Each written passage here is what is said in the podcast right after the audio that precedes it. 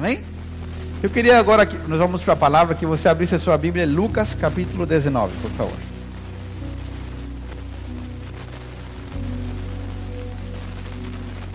Lucas capítulo 19.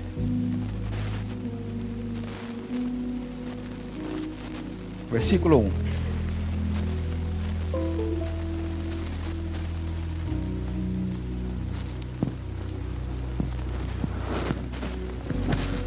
Lucas 19, 1. Diz assim: Jesus entrou em Jericó e atravessava a cidade, e ali havia um homem rico chamado Zaqueu. Ele era o chefe dos cobradores de impostos. Ele tentava ver Jesus, mas era baixo demais e não conseguia olhar por cima da multidão. Por isso, perdão, por isso correu adiante e subiu numa figueira brava no caminho por onde Jesus passaria. Quando Jesus entrou ali, perdão, quando Jesus chegou ali, olhou para cima e disse: Saqueu, desça depressa. Hoje devo hospedar-me em sua casa. Sem demora, Saqueu desceu com alegria e recebeu Jesus em sua casa. Ao ver isso, o povo começou a se queixar. Ele foi se hospedar na casa de um pecador. Enquanto isso, Saqueu se levantou e disse: Senhor, darei a metade das minhas riquezas aos pobres, e se explorei alguém na cobrança de impostos, devolverei quatro vezes mais. Jesus respondeu: Hoje chegou a salvação a esta casa, pois este homem também é filho de Abraão, porque o filho do homem veio para buscar e salvar o que se havia perdido. Ok? Todo mundo conseguiu acompanhar? Eu quero resumir rapidamente essa história. Por quê? A Bíblia diz que havia um homem judeu chamado Zaqueu. Ele era um homem, a Bíblia dá detalhes, que ele era um homem baixinho de estatura. Ele tinha um trabalho, ele era cobrador de impostos. Ele trabalhava na prefeitura cobrando impostos. Ok? Ele trabalhava para o governo. Ele era judeu, mas ele trabalhava para o Império Romano. Odiado por todo mundo. Por quê? Porque os cobradores de impostos na época de Jesus, a grande maioria, tinha fama de que cobrava mais impostos do que se devia. Então eles tinham ficado ricos nas custas das pessoas, de forma ilegal a riqueza que eles tinham não era uma riqueza de trabalho, era uma riqueza de engano. E a Bíblia diz que Jesus passou, atravessou a cidade onde estava Zaqueu, e Zaqueu queria ter um encontro com Jesus, mas ele era pequeno. Ele era baixinho. Ele era bem baixinho. Mas a Bíblia diz que ele não conseguia enxergar pela multidão que estava no lugar para isso ele subiu numa árvore. Quando subiu na árvore, Jesus apontou para ele rapidamente. A história não, não relata muito. Ela disse que rapidamente Jesus apontou para ele e disse: Zaqueu, hoje eu, eu preciso jantar na sua casa e me hospedar com você. Zaqueu se alegrou e recebeu Jesus em casa. O que aconteceu imediatamente quando, quando Jesus disse que iria hospedar-se na casa de Zaqueu? As pessoas que olhavam ao redor, que conheciam a Jesus, que sabiam que Jesus era um pregador do Evangelho, era o Filho de Deus, aquele que estava anunciando uma mensagem de arrependimento, disse: O que, que esse homem vai fazer na casa de um pecador? Porque todo mundo sabia, era evidente que Zaqueu era um homem imoral. Certo? Oh, todos nós, humanamente, sem, sem conhecer a Bíblia, sem nunca ter entrado numa missa, num culto, em, em nada que tenha a ver com aquilo que você considera religioso, humanamente, Deus deixou no ser humano um, um nível, um padrão de moral. Nós sabemos aquilo que é moral e aquilo que é imoral, sem que ninguém nos explique. Tem coisas que são mais imorais e tem coisas que a imoralidade delas é baixinha, mas nós temos uma noção interior daquilo que é moral, daquilo que é imoral. Porque muitas coisas, muitas pessoas fazem coisas no oculto, não contam para ninguém. tudo aquilo que nós procuramos fazer no oculto normalmente é algo imoral. Por quê? Porque Deus deixou no homem um senso crítico de nós entendermos aquilo que é moral ou imoral. Só que às vezes nós vamos passando, tipo, dando uma massagem nas coisas que a gente faz, e a gente vai achando que essas coisas são comuns. Por quê? Qual é a, a frase que todo mundo usa? Não, todo mundo faz. Mas que todo mundo faça não significa que para Deus isso seja algo que ele não gosta, ou que ele desagrada. E quando Jesus foi na casa de Zaqueu, todo mundo começou a criticar Jesus, dizendo: Como este homem vai na casa de um pecador? Hoje não dá para fazer exemplo, mas é assim. Oh, meu pai. Um dia eu vou fazer aqui. Esse aqui é Jesus. Certo? Esse aqui somos nós. Sem Jesus, uma vida de pecado. Quando Jesus toca o pecado, ele transforma o pecado. Mas quando o pecado toca Jesus, não acontece nada em Jesus. Vou repetir. Quando Jesus toca o pecado, ele transforma o pecado. Mas quando o pecado toca em Jesus, ele não faz nada em Jesus, ele não muda a sua natureza. Então, por que Jesus foi na casa de Zaqueu? Porque Jesus tinha o poder para transformar a vida de Zaqueu. Agora, a vida de Zaqueu não ia produzir nada na vida de Jesus. Jesus ia continuar sendo Jesus. Que acontece quando Jesus entra na casa de Zaqueu? A Bíblia não dá detalhes. Muito provável que Jesus estava com seus discípulos, que fizeram um churrasco um, vamos colocar em um jeito brasileiro. Fizeram um churrasco e que serviram a melhor mesa, tinha comida, tinha de tudo que você possa imaginar um churrasco de uma pessoa que quer agradar. E estava Jesus com seus discípulos. Provavelmente estava a família de Zaqueu. A Bíblia diz que no meio da conversa, no meio da conversa, um homem justo, ele diz: Senhor, eu vou dar a metade da minha riqueza. Detalhe, que ele tinha roubado para os pobres. E a todo mundo que eu enganei, eu vou devolver quatro vezes aquilo que eu roubei deles. Instantaneamente Jesus disse: Hoje, agora, chegou a salvação nesta casa. E Jesus disse: Porque eu vim para buscar e para salvar aquilo que estava perdido. Ok? Jesus disse que quando esse homem tomou uma atitude de devolver aquilo que ele tinha roubado, Jesus disse: instantaneamente a salvação chegou neste lugar. Ok? Então vamos, agora vamos para outro lugar na Bíblia. Romanos capítulo 3. E agora vou começar a mensagem de hoje.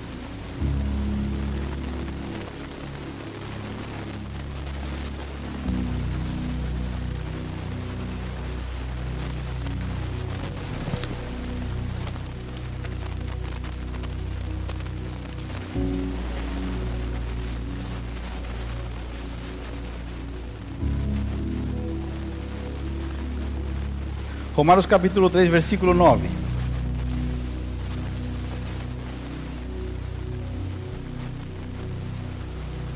Aqui, vamos lá.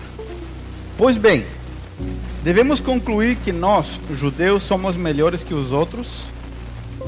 Não, de forma alguma. Pois já mostramos que todos, judeus ou não judeus, estão sobre o poder do pecado como afirmam as Escrituras, ninguém é justo, nenhum sequer. Ninguém é sábio, ninguém busca a Deus. Todos se desviaram, todos se tornaram inúteis. Ninguém faz o bem, nenhum sequer. Sua conversa repulsiva, como odor de um túmulo aberto. Sua língua é cheia de mentiras. Veneno de serpentes goteja dos seus lábios. Sua boca é cheia de maldição e amargura. Apressam-se em cometer homicídio. por onde passam deixam destruição e sofrimento. Não sabem onde encontrar a paz.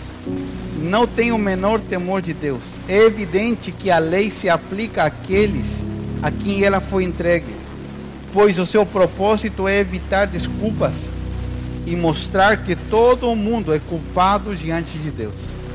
Pois ninguém será declarado justo diante de Deus por fazer o que a lei ordena. A lei simplesmente mostra quanto nós somos pecadores.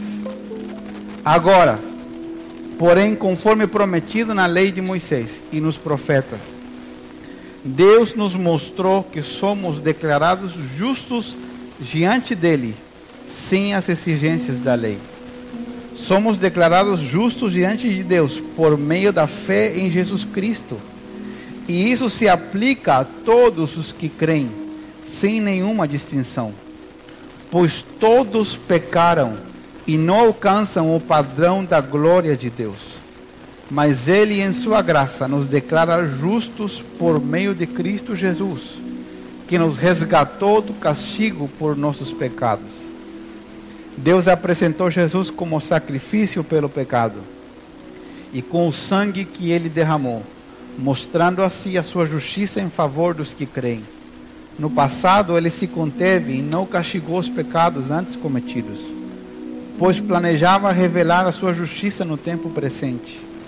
Com isso, Deus se mostrou justo, condenando o pecado, e justificador, declarando justo a todo pecador que crê em Jesus. Uau! Vamos ler esse versículo de novo, 26, de novo, desde o início. No, isso. Pois ele planejava revelar a sua justiça no tempo presente. Com isso, Deus se mostrou justo. Primeiro, condenando o pecado e justificador declarando justo o pecador que crê em Jesus. Romanos 3 nos ensina o que estava vivendo Zaqueu. Zaqueu era um homem como qualquer um de nós. A Bíblia é o livro que estabelece um padrão. A Bíblia é o livro que estabelece um, uma régua, um, um, o nível de medir. E quando nós lemos o que está escrito aqui, a gente vê que nós estamos muito distantes de quem Deus é. Estamos muito distantes daquilo que Deus espera de nós. Quando nós lemos a Bíblia, a gente fala assim: mas será que será que eu vou algum dia poder me apresentar diante de Deus? Porque a Bíblia nos mostra que nós nos perdemos, que nós estamos longe do padrão que Deus espera de nós como seres humanos. Nós ainda nos perdemos muito mais numa vida religiosa. A religião. O que, que é a religião, pastor? A religião pode ser umbanda, candomblé, espiritismo, pode ser catolicismo apostólico romano, pode ser até a religião evangélica, pode ser o movimento muçulmano, pode ser o que você quiser. A religião é o intento do homem para se aproximar de Deus, colocando regras. A religião não nos é, a religião não está baseada num relacionamento com Deus. A religião está baseada num encontro com Deus em tempos separados. Vou falar uma coisa forte aqui, pesada, mas é assim. A Bíblia compara o relacionamento da igreja com Deus com o casamento. Porque Deus não vê nada na terra, nenhuma instituição, de uma forma tão perfeita, a não ser como o casamento, porque ele compara a relação entre Deus e a igreja com o casamento. A religião é como um adultério, como o homem ou a mulher que tem um amante. Não há compromisso, é oculto, é fora daquilo que Deus planejou e só produz prazer momentâneo. a vida que Deus quer nos dar com Ele é uma vida de comunhão. É uma vida de constante comunhão que gera transformação. Um matrimônio, um casamento, dois, um homem e uma mulher que passam muito tempo juntos e são casados há anos, com o passar dos anos começam a se parecer. Em vez de serem um matrimônio, parecem irmãos. Por quê? Porque a vida diária começa a gerar um, é, uma comunhão começam a compartilhar coisas em comum e um adota coisas do outro e assim vice-versa. A vida que Deus preparou para nós, a vida com Cristo Jesus é uma vida de comunhão. Não é a vida da religião, é a pessoa que vai numa reunião, vai num culto, vai num lugar para alguém fazer algo por ele, para ele se acalmar por um momento. Exato. Então o que acontece? A vida da religião não é a vida que Deus preparou para nós. A vida que Deus preparou para nós é uma vida de comunhão. Mas como eu vou ter uma vida de comunhão com um Deus ao qual eu não cumpro o padrão dele? A Bíblia diz que nós estamos longe. Romanos capítulo 3 diz: Porquanto todos pecaram. Nós, diante de Deus, desde o momento que nós nascemos, segundo a Bíblia, nós somos pecadores. Por dois motivos. Primeiro, pecadores por natureza e segundo, pecadores por ato. Todo ser humano que nasce, quantos lembram dos que têm filhos aqui? Nós tivemos que ensinar os nossos filhos a fazer as coisas boas. Nós não tivemos que ensinar os nossos filhos a mentir, a se esconder quando eles fazem arte. Sabe que as crianças estão muito quietinhas? Elas estão fazendo o quê? Arte. E se elas têm irmãos, o que fez a arte faz o quê? Quando o pai pergunta quem foi, ele acusa o seu irmão. Quem ensinou? Ele assistiu um vídeo? Não, está dentro. E a natureza do pecado por culpa de Adão. Quem assistiu Gênesis na Record essa semana? Então, por culpa daquilo lá, por culpa de Adão, a natureza de pecado está em nós.